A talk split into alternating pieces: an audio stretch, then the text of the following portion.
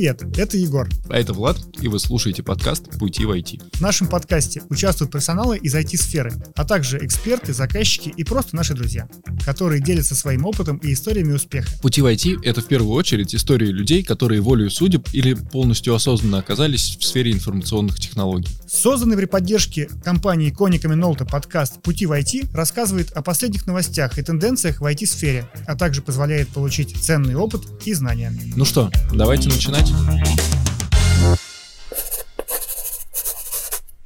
Всем привет, с вами Влад, Егор и уже полюбившийся вам подкаст «Пути в IT» при поддержке компании Кониками Нолта. Всем привет, да. Сегодня с нами очень интересный гость, основоположник российского электронного документа оборота и президент компании DocsVision Владимир Андреев. Владимир, здравствуйте. Здравствуйте. Рады, что вы наконец до нас доехали, и наконец мы погрузимся в тему документа оборота. То есть для нас, как компании, да, это тоже одна из таких ключевых тем, потому что мы переходим уже постепенно, скажем так, обезбумаживаем бизнес-процесс наших заказчиков, и в рамках нашего долгосрочного партнерства хотели бы как раз с вами обсудить и ваш путь, и те тренды, которые вы наблюдаете, и путь вашего продукта замечательного. Расскажите, пожалуйста, с чего вы начинали, ну, наверное, интересует сначала именно ваша история, как вы попали да. в IT-отрасль, а потом уже давайте перейдем непосредственно к продукту DocsVision. Да, давайте поговорим.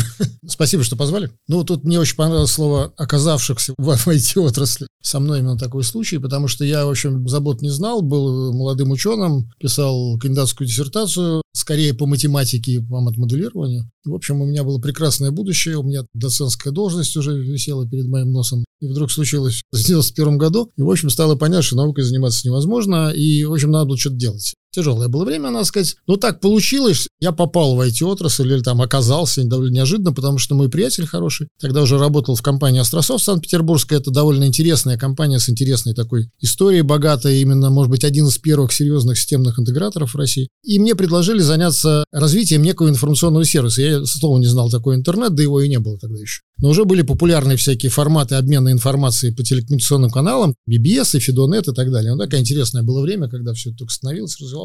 И возникла идея у моего шефа, что вообще информация может торговать. Тоже такая неожиданная идея достаточно. Но для этого надо было ее как-то собрать, агрегировать, представить правильно, разместить на тех информационных средствах, которые тогда были. И вот я, собственно, этим занялся, потому что, в общем, чем было хорошо время? Можно было легко стартовать, не имея никакой компетенции. Собеседований не было, резюме не было. Брали исключительно своих ребят, которые друг друга знают, которых не подведут. В общем, замечательное было время. Мы занимались технологиями телекоммуникационные, пришлось уже осваивать технологии электронной почты, тогда она еще была офлайновая, протокол UCP лучше не вспоминать. Как такового интернета не было, и, в общем, этот бизнес оказался довольно эффективным. Мы за три года, стартовав с нуля, в общем, приобрели довольно существенную такую базу в Санкт-Петербурге. Но вот, к сожалению, наступила эпоха интернета в 94 году, и стало понятно, что какие-то альтернативные телекоммуникационные площадки, в общем, их надо закрывать, и мы стали придумывать, а что бы нам, чем бы заняться, потому что высвободились кадры. Я тоже, в общем, в каком-то кризисе оказался, потому что понятно было, что бизнес не имеет будущего. И вот в один прекрасный день я почему-то решил заняться автоматизацией документа оборота. Я пытался выяснить, почему так. В ретроспективе?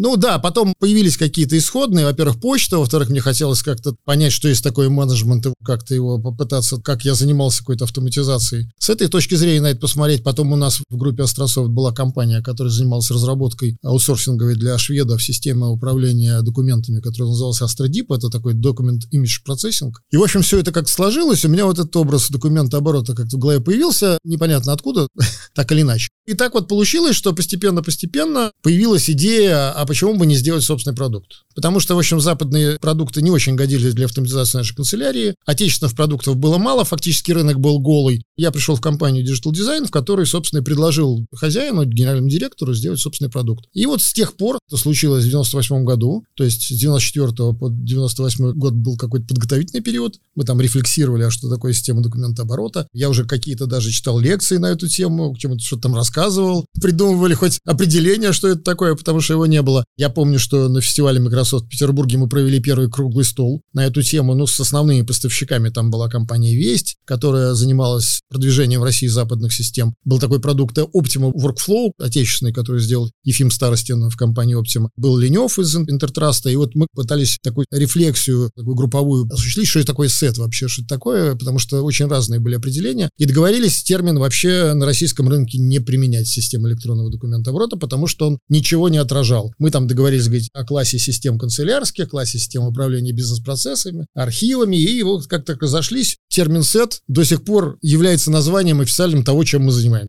Обобщающее для всех ну, этих... Условно говоря, вот это совещание было, ну, примерно так, я думаю, где-нибудь в 86-87 году. Mm-hmm тогда уже этот термин был признан неадекватным. На самом деле мы, когда тоже между собой собираемся и генерим идеи о том, как вообще, что это за системы, как их сейчас продавать. Прошло с тех пор, получается, больше 20 лет, да? И мы тоже упираемся в эти же самые определения. Сейчас внутренний документооборот, он еще и старается вовне работать. Ну, сейчас просто эта граница, она размывается, да, ее она фактически размывается. уже нет, если правильно все внедряется. Но на самом деле, если по большому счету посмотреть, то если брать русский язык и вот попытаться действительно что-то на русском языке придумать, то система электронного документа оборота – это самое точное определение того, чем мы занимаемся. Просто слово «документ», оно имеет очень широкий контекст. Это, это может правда. быть там строго формализованная какая-то история, это может быть имидж. И все это мы умеем делать, все это можем автоматизировать. Ну и благо вот за последние несколько лет фактически произошла такая конвергенция систем ECM-класса, то есть систем архивных, систем класса делопроизводственных, то, что традиционно называлось системой это как раз то, что оборота. в первую очередь согласовательные да, процессы, да, рабочие ну, процессы. Это да? дело производства, это фиксация документов и организация исполнительской дисциплины угу. по ним. Ну и какие-то простые процессы согласовать. И бизнес-процесс менеджмента. И все это конвергировал один класс систем. На Западе есть название системы класса Content Service Platform. На русском языке это говорить невозможно. Мы пытались как-то этот термин продвигать. Ну, опять же, управление электронным документооборотом. Ну, да. контент, управление контентными сервисами, платформа. Вот сет это получилось так, что оно, в общем, довольно адекватно. И вот получилось так, что мы все еще занимаемся системой электронного документа оборота. Правда, поля, поляна, она очень сильно за эти там сколько, ну, 20 лет очень сильно расширилась. Такая история вхождения в профессию довольно интересная. Единственное, что, опять же, можно, если какие-то давать советы или придумывать какие-то лайфхаки, тут очень важна концентрация на одной теме, потому что ну, я знаю многих людей, которые увлекаются какой-то инновацией, да, уходят из знакомой темы и вот постоянно, так сказать, ищут что-то такое новое, и это довольно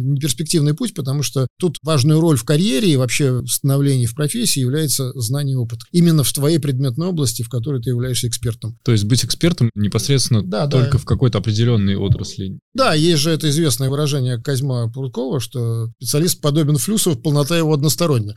Да, действительно, если вы эксперт, знает все ни о чем. Понятно, что все-таки сет — это система предметной области очень широкая, да, но это такой хороший совет. Если вы хотите состояться, надо в одну точку бить. Конечно, есть гении, которые могут менять стезю в течение жизни, но у меня так не получилось. Вопрос про ваш продукт. Расскажите да. про его становление, как... С чего все начиналось? Да. С Lotus Notes, я так понимаю. Да-да-да, так скажем, стало понятно, что на Lotus Notes сделать СЭД не очень... Хотя попытки есть, и вот тоже... В Lotus Notes как раз была и фишка, что там был как почтовик, так и набор рабочих процессов Ну, почта модулей. там появилась гораздо позже. Вначале это было просто такой low-code инструмент для создания таких профилированных форм с некой логикой обработки. Продукт, надо бы сказать, совершенно революционный по тем временам. Это был первый такой тиражируемый многосерверная архитектура. Это был такой классический three-tier, что само по себе тогда было новостью. В конце 80-х в основном были двухуровневые схемы, клиент-серверные. И там много чего было интересного, прорывного. Канцелярию было на нем делать не очень удобно по ряду причин. Там ну, не было возможности работать с документами. Надо было придумать довольно сложные обходные маневры. Документы сразу же были структурированы. Ну и так далее. И все-таки цена вхождения, потому что Lotus продукт западный, начальная цена просто покупки лицензий. Ну и еще все-таки специализация на Microsoft Exchange заставляла думать, что надо, может быть, на Exchange можно то же самое сделать, потому что он вообще-то в начале когда появился, он был такой, позиционировался как убийца Лотуса. В общем, все попытки оказались ни о чем, но компетенция по документообороту была уже приобретена, хотелось как-то ее куда-то применить. Мы все-таки идею, так сказать, документооборота на Exchange продали одному заказчику, не буду его называть несчастного. Ну и заключили с ним контракт. Начали делать уже, посадили программистов, в общем, уперлись. Стало понятно, что надо быстро что-то сделать. Мы взяли традиционную архитектуру, трехуровневый SQL, сервер приложений, ну и сделали. Канцелярию, в общем, сделать, ну, оказалось не так сложно. Такой такую вот линейную, не настраиваемую, которая выполняет жестко определенные функции, которые тогда требовали заказчику. И согласование какое-то? Там было довольно все просто. Там была регистрация бумажных больше. документов и фиксация резолюции и контроль исполнения. Mm-hmm. Это вот традиционная задача тогдашних сет. Там система дела вот это реализовывала mm-hmm. такую функциональность. Все классические канцелярии российские, они занимались просто автоматизацией вот этого сектора делопроизводства, который в каждой крупной организации был. И это было такое приложение, которое вот в углу стояло, им пользовалось там 10 человек. Узкоспециализированная задача большая. Есть ощущение, что современные бизнес-процессы, они вот очень динамичные. Тогда они были более жесткие. Тогда не было бизнес-процессов. Тогда была инструкция по делопроизводству, которая является следствием еще с петровских времен разработанных рамок контроля исполнения документов. И это вообще российское делопроизводство, которое, кстати, в мире, ну, нигде, кроме вот этих стран, условно говоря, постсоветского пространства, нигде не применяется, потому что канцелярии вот этого понятия делопроизводства сейчас в мире нет, оно только у нас осталось. Это и плохо, и хорошо, потому что это дает возможность контроля в ситуации, когда у тебя нет нормальной автоматизации, когда у тебя есть только вот это директивное управление в очень сложной структуре, которая не организована, а бизнес-процессы строить это все-таки системная работа, там надо их моделировать, описывать, формализовать. Вот в это время, условно говоря, перестроечное там не до этого было, там просто задача была выполнять какие-то функции, и поэтому все это задержалось в России и до сих пор существует. И это неизвестно, хорошо это или плохо. Просто сейчас это дополнилось другими классами задач. Mm-hmm. Тем же процессным управлением, неформализованным управлением, вот так называемыми рабочими группами и так далее. А так как мы модель-то уже себе видели того, что хочется производить, мы постепенно начали добавлять туда какие-то функции, смоделировали workflow первое в рамках системы документа оборота уже в самой первой версии, это конец 90-х годов. То есть разработку DocsVision мы начали в 98 году. Название такое он получил в 2002, то есть 4 года, он там по-разному назывался. Works and Docs. Не очень нравилось название Hot Docs, но оно оказалось занято каким-то западным софтом. Так как мы мыслили себя как глобальная компания, нам надо было, конечно, придумать такое название, чтобы оно было, потом не надо было менять, когда мы покорим Соединенные Штаты Америки.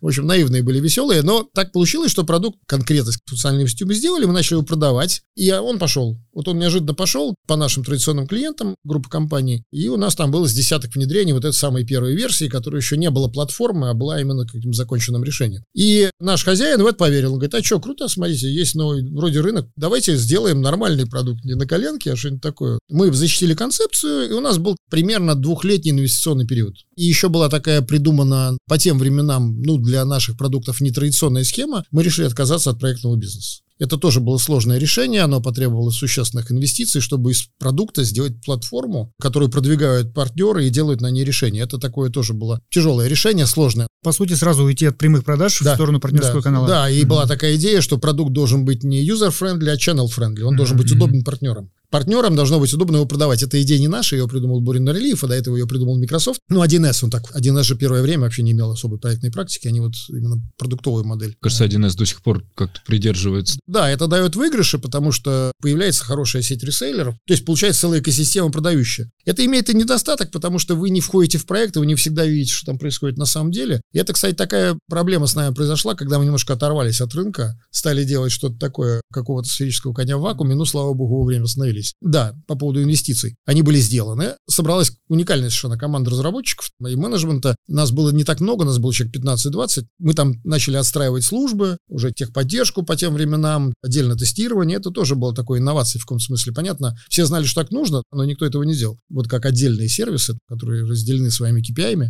Было придумано много интересных технологических идей по тем временам. Вернее, даже не придумано, а просто взято мировых практик наиболее продвинутых. Да, у нас там был первый веб-сервис, например, который с XML SOAP он работал. В принципе, продукт на этой архитектуре построен. Это был stateless архитектура, которая позволяла балансировать нагрузку среднего звена и так далее. Много было идей, которые были воплощены. URL-адресация любого объекта и так далее. И благодаря вот этим инновациям, и мы, главное, что уже на первых порах агрегировали платформу low-code, Тогда слова такого не было. Возможность создания на ней канцелярских решений, которые тогда были наиболее востребованы. И бизнес-процесс менеджмент. У нас с 2003 года полноценная workflow-система в платформе. Понятно, когда приходили люди не канцеляристы, а какие-то IT-специалисты покупать сет, они на это все смотрели, и мне с чем было сравнить, и мы получили такое конкурентное преимущество. Потом оно, правда, быстро было компенсировано другими производителями. И workflow-системы появились, и платформенный подход, в общем, тоже, кстати, довольно быстро заиграл. Такой был довольно резкий скачок. У нас какие-то были совершенно очень фантастические скорости расширения партнерской базы, появления новых клиентов. Мы где-то за несколько лет продали полторы тысячи проектов, что на самом деле до сих пор, наверное, в общем, неплохо. А какая партнерская сетка вообще была на тот момент, сколько примерно? У нас на сегодня что-то порядка в базе 100 партнеров, из них вот прямо таких активных, наверное, 40-50. И фактически они все, примерно такое количество у нас образовалось тогда. Просто сейчас меняется их структура, меняются компетенции немножко. Фактически основную партнерскую базу мы наработали за первые 5-7 лет.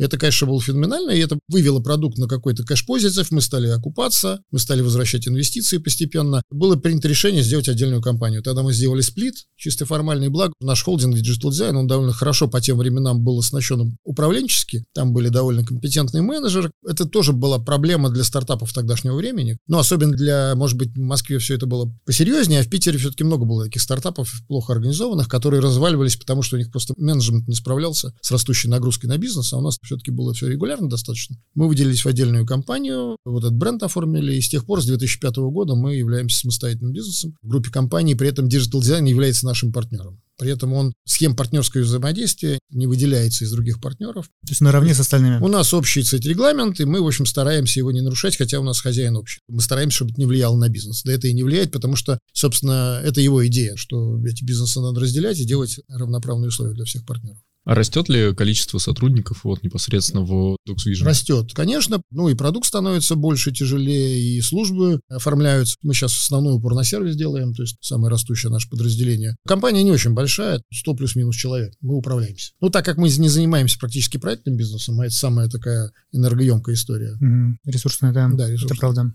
Ну и здесь как раз можно сказать, что лучше быть экспертом непосредственно в какой-то определенной области и заниматься развитием продукта, а партнеры уже будут. Просто с партнерами тоже надо правильно выстраивать взаимодействие, потому что они-то несут проектный опыт нам. То есть мы должны быть все-таки близки к заказчику, и вот это выстроить это через этаж не всегда получается. Это было большой проблемой, ну, мы там предприняли ряд организационных усилий, чтобы мы получали обратную связь от заказчиков непосредственно, с ними общались. Все-таки определенную проектную деятельность вели в рамках генподряда или каких-то специальных форм взаимодействия, какого-то аудита проектов и так далее.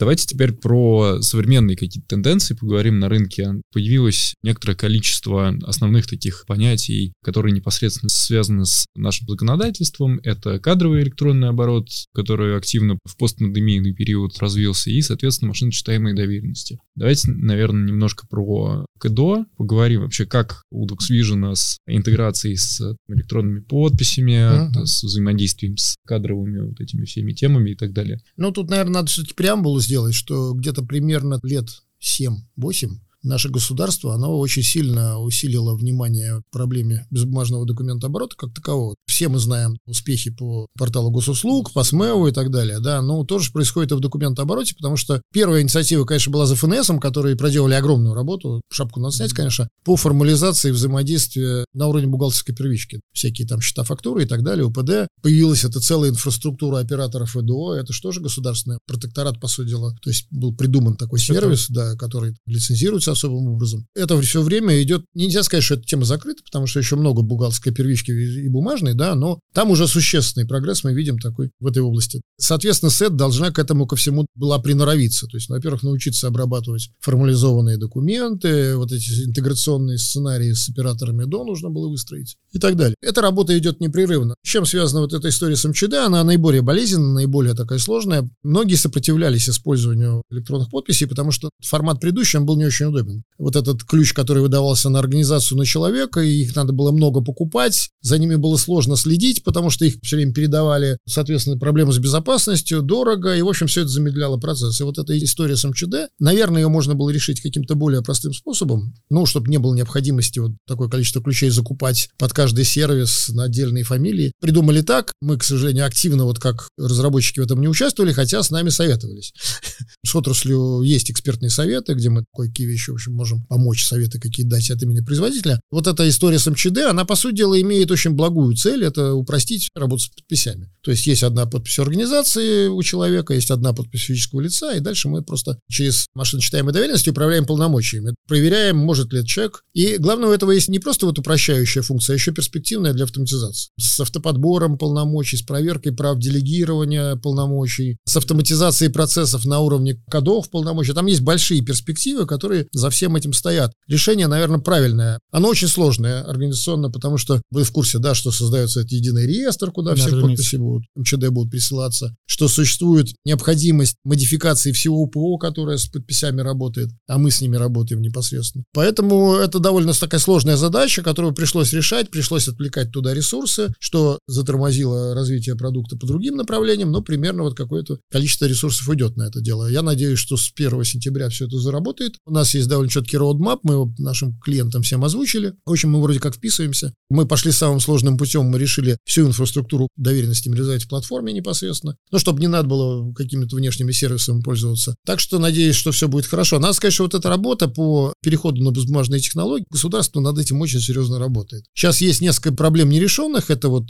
было КДО, бумажное. Смотрите, приняли ФЗ новый, появилась такая возможность. Это не такая сложная задача. Она чисто организационно сложная и в силу того, что автоматизация документа оборота кадрового вовлекает в кадровый документ оборот людей, которые с компьютерами не работали раньше. И там надо придумывать какие-то более изящные, простые интерфейсы. Необходимо какие-то другие системы аутентификации придумать, например, через портал ICA. Просто реализовать как какие-то более удобные форматы электронной подписи, чтобы не требовать от каждого УКЭПа квалифицированной подписи от каждого сотрудника, интегрироваться с какими-то неквалифицированными сервисами или использовать простую подпись. Я бы здесь дополнил социальный аспект, опять же, некая визионерская деятельность и просветительская, что это безопасно, что это да, удобно. Да, да, надо убедить еще людей, потому что есть возможность отказаться. Тут скорее организационные вопросы, хотя там есть набор технических элементов, которые в системе должны появиться, но это не бином Ньютона, они, в общем, все сейчас на сегодня решены. Ну, надо с УНЭПом уметь подписывать документы через, допустим, подтверждение смс. Это все решаемо, так скажем, это уже решилось, поэтому у нас проекты пошли. И я думаю, что это будет одно из таких направлений развития темы документа оборота для крупных предприятий. Решение кадрового документа через СЭДы – это не для малого бизнеса и даже не для среднего, потому что для них есть соответствующие сервисы. Просто крупные организации, у них есть такая особенность, они все время придумывают какие-то собственные бизнес-процессы хитрые, которые вот банальным приложением не закрыть. Поэтому и возникает концепция этого low-code а, который требует адаптации того, что вы там придумали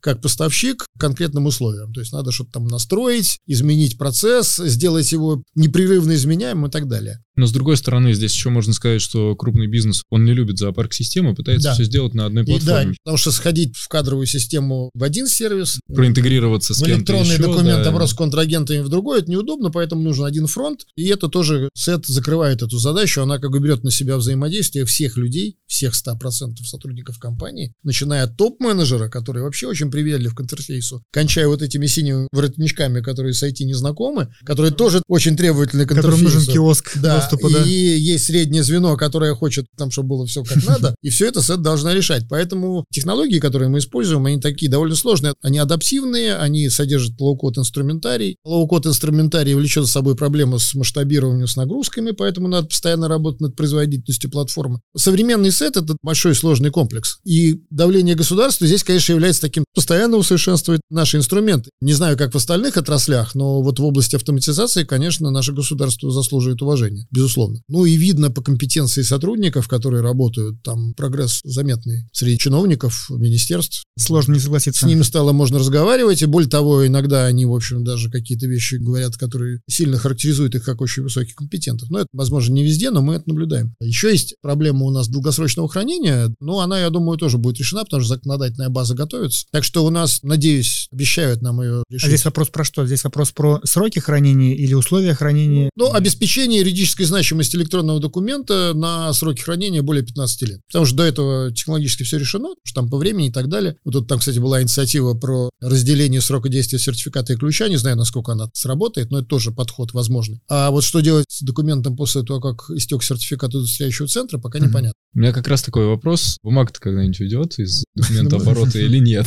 Ну, совсем, наверное, никогда, пока не придумывают адекватные ее замены электронные. Просто пока с бумагой работать удобнее мне, например.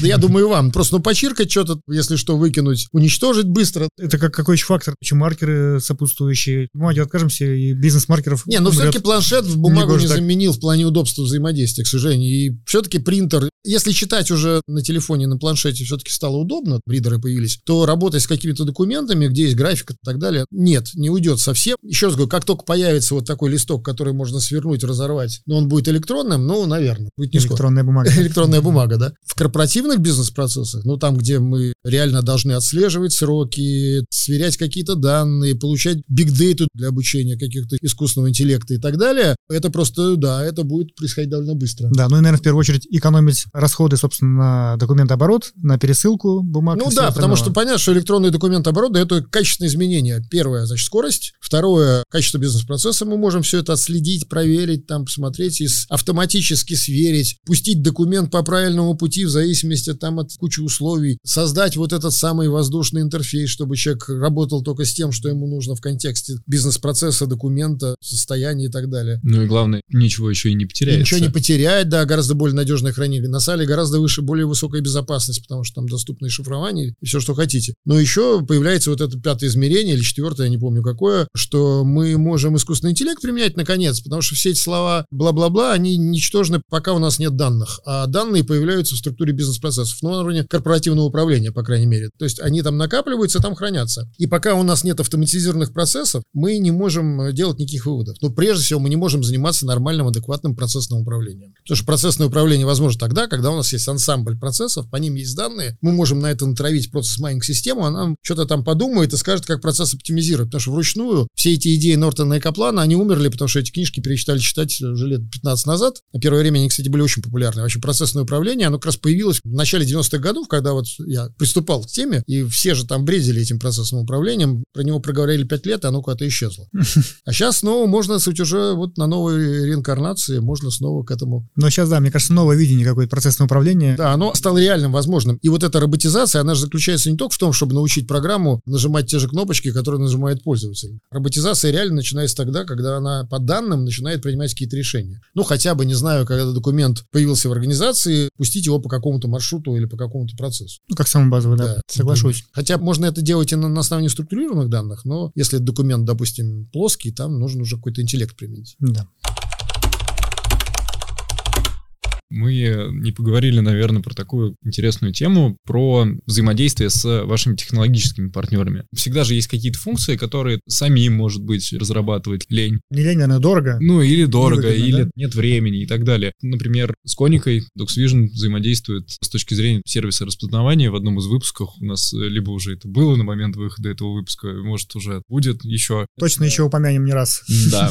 Ну да, конечно, всего сам не сделаешь, потому что нам бы с этим справиться, потому что еще идея не початый край. Но есть такие банальные вещи, как распознавание, то же самое, да, потому что это тоже комплекс задач достаточно сложный. Это же не только просканировать документы, распознать текст. Это выявление отдельных атрибутов, сверка, работа с форматами документов. Кстати, это довольно такая сложная задача. И, кстати, в крупных проектах по сканированию и по созданию электронного архива она, как правило, даже больше в стримостном выражении, чем создание вот этой платформы электронного архива. Доли проекта. Да, да, потому что там очень много такой скрупулезной работы по научению системы Все распознавать так, да. правильные документы. Распознавание там, да, действительно И, конечно, большая, компания большая Коника, которая специализируется, она, безусловно, является одним из наших ведущих партнеров в этом направлении. Это такая важная тема. Есть другие сферы, например, полнотекстовый поиск. Мы не делаем полнотекстового поиска, мы берем готовые средства, тоже Elasticsearch. Мы не делаем каких-то технологических элементов внутри платформы. Например, кэш-сервер — это не наше производство, мы берем Готовый open source решения там и так далее. Сам фреймворк тоже как бы не мы разрабатывали, мы пишем код на нем. Есть еще прикладные задачи, задача, допустим, тот же BI. Угу. Многие пытаются делать BI внутри СЭДов. Понятно, что компании, которые умеют делать BI, на этом специализируются. Ну, business intelligence, средства CTLab, всякая родная аналитическая отчетность, и понятно, что мы с ними интегрируемся. Есть комплекс задач, связанных с искусственным интеллектом. Но угу. мы не пишем собственный ядра обучения и машин learning. У нас есть партнер, который это делает под проект, если это надо. Или там, когда мы надумаем делать какое-то горизонтальное решение, тоже мы будем с ним взаимодействовать. Все-таки, как говорил Дракер, дифференцируйся или умирай. Надо все-таки выбрать свою нишу и как я, собственно, вначале начинал, как в плане личной карьеры, так и в плане бизнеса, все-таки надо выбирать какую-то специализацию и становиться там лучшим, насколько это возможно. Там, кстати, российский рынок сет, он этим и не может быть не очень хорош, потому что у нас нет такой какой-то горизонтальной или там вертикальной специализации платформ, и все производители, ну, делают примерно одно и то же. И у заказчика возникает такое ощущение, что все примерно одинаковым занимаются. Сложно выбирать. Да, на самом деле все системы очень разные, я не буду никого не хвалить, не ругать, есть у каждой свои достоинства и недостатки, но какая-то дифференциация все-таки необходима, и мы постоянно ищем какие-то способы выделиться, стать какой-то особенной, привлечь внимание именно какой-то отдельной УТП, компетенции. Да? Да, да.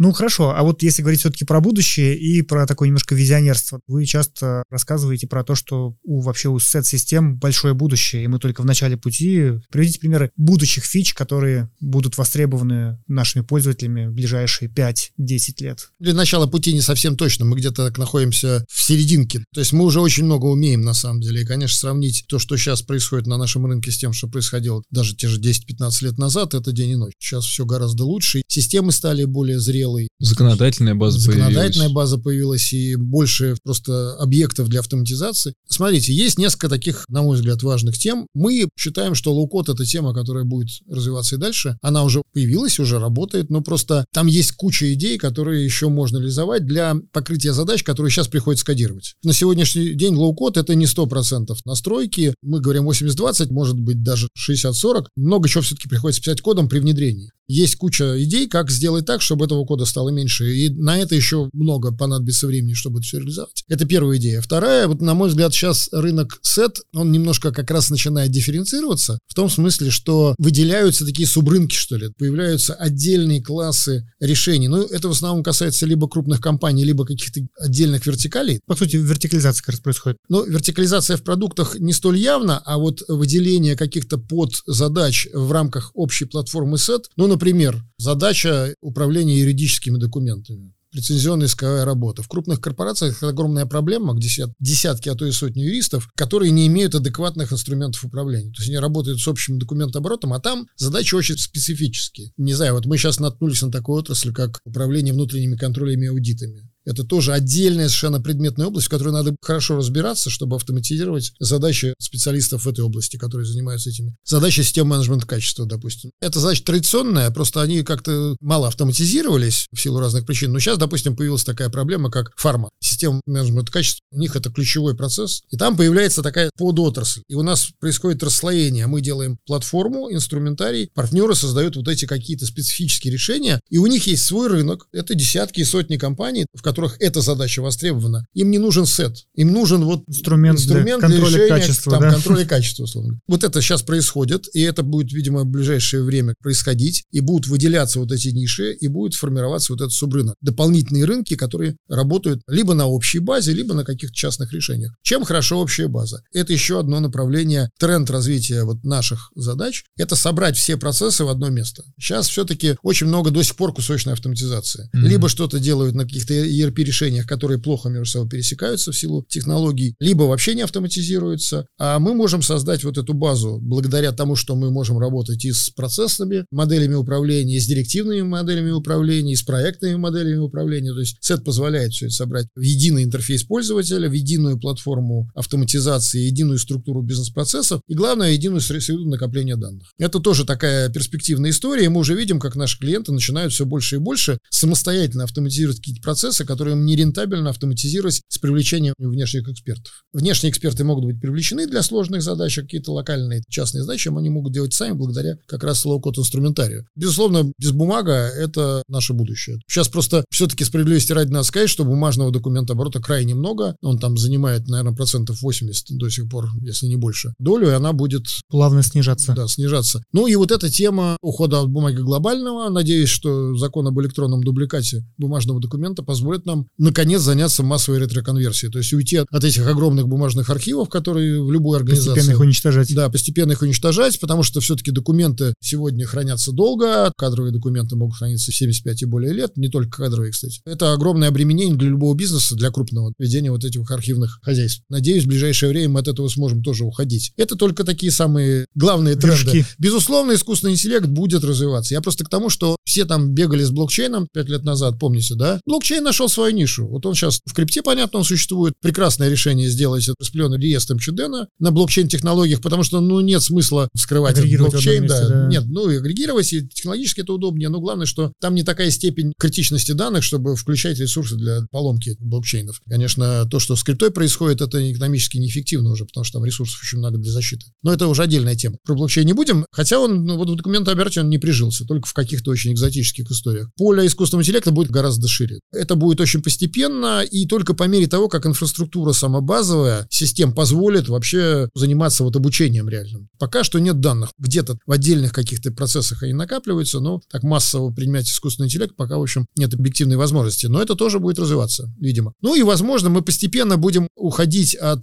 печатных технологий в какие-то речевые видео форматы. Это тоже такой тренд. Интерфейс взаимодействия. Да, интерфейс. Но это скорее история чуть более дальнего будущего. Это тоже вызов перед платформами нашего класса, потому что это все равно наша задача. Понятно, что одно дело провести видеоконференцию, а другое дело ее запротоколировать. Запротоколировать, расписать автоматические резолюции, проконтролировать это все. Вот это уже задача наша. Кстати, у нас уже есть такие решения, которые позволяют это делать. Сделаны нами совместно с партнерами. Например, сами объекты все равно будут храниться в системе управления контентом. Наверное, такие бы я обозначил тренды. Это сходится с нашим пониманием. Спасибо. Проговорили мы про тренды, про историю компании и вашу. Очень здорово, интересно. Хочу задать такой вопрос. Давайте порекомендуем вот с вашей точки зрения нашим слушателям, как выбрать правильного партнера для внедрения документа оборота? какая-то компания должна быть, может быть, какой-то у нее профиль, естественно, опыт внедрения это хорошо, но может быть смежные области и так далее.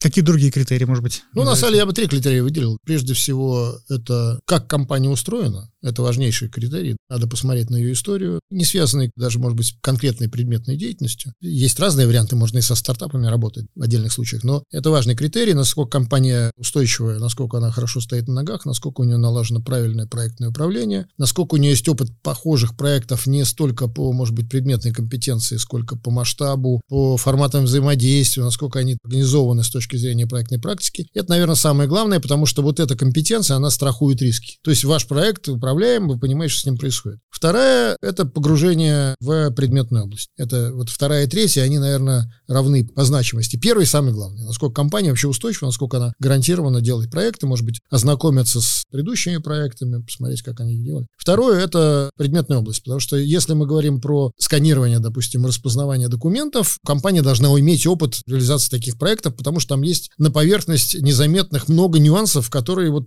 неподготовленному человеку незаметны. Тоже касается допустим, ну вот я говорил пример про работу с юридическими документами, mm-hmm. работу с теми же аудитами и так далее, даже канцелярия. Потому что, не поверите, я иногда присутствую на пресейлах, когда вот наши партнеры продают канцелярию, дело производственной системы в госорганизации, ФАИВы. Ряда терминов просто не понимаю, потому что, хотя я всю жизнь вроде бы этой предметной областью занимаюсь, но там настолько есть специфические нюансы, и настолько трудно будет заказчику объяснять, потому что заказчик функциональный, он имеет какую-то функциональную компетенцию, очень трудно будет ему объяснять разработчикам, которые не имеют этой предметной предметной компетенции, но так же, как по сканированию. Когда там человек работает всю жизнь с форматами УПД, ему проще будет объясняться на языке той терминологической области, в которой он имеет компетенцию, человеком, который его понимает. Это второй момент. Ну и третье, это вообще понимание продукта конкретного, который внедряет партнер. В данном случае нашего продукта или какого-нибудь другого. Есть ли компетенция сотрудников, прошли ли они обучение, есть ли сертификат. Кстати, у нас в компании Коника Минольта сейчас происходит довольно много активностей на эту тему, там появляются... Коллаборация, да. Квалифицированные сотрудники, сотрудники, которым можно доверять, условно говоря, которые подтвердили свою формальную компетенцию. Поэтому вот, наверное, три этих измерения, из которых, еще раз говорю, главным это надежность. Хотя второй и третий критерии могут превысить первый. Человек может показывать не очень хорошую проектную практику, но при этом очень хорошо знает предметную область. Это тоже может стать и говорить заказчиком да. на одном языке. Да. Три измерения. Как выбирать это, как в проектной практике можно сделать дешево, быстро, быстро дешево и качественно, и хорошо, да. да. Выберите первые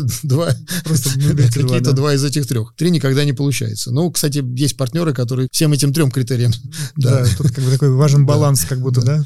Fine-tuning, Наверное, так, да. Владимир, спасибо большое за интересный рассказ, за взгляд на документооборот, на технологии и вообще визионерство, чего нас всех ждет в плане цифровизации всех этих процессов. Вас очень было интересно послушать. Большое спасибо. Да, спасибо большое. Да. Да. Спасибо, что позвали. Да. Спасибо, что пришли. Дорогие друзья, спасибо, что посмотрели наш выпуск. Подписывайтесь на наш канал, ставьте лайки, нажимайте колокольчик и ждите свежие выпуски подкаста «Пути в IT». Всем пока. До встречи. Всего хорошего.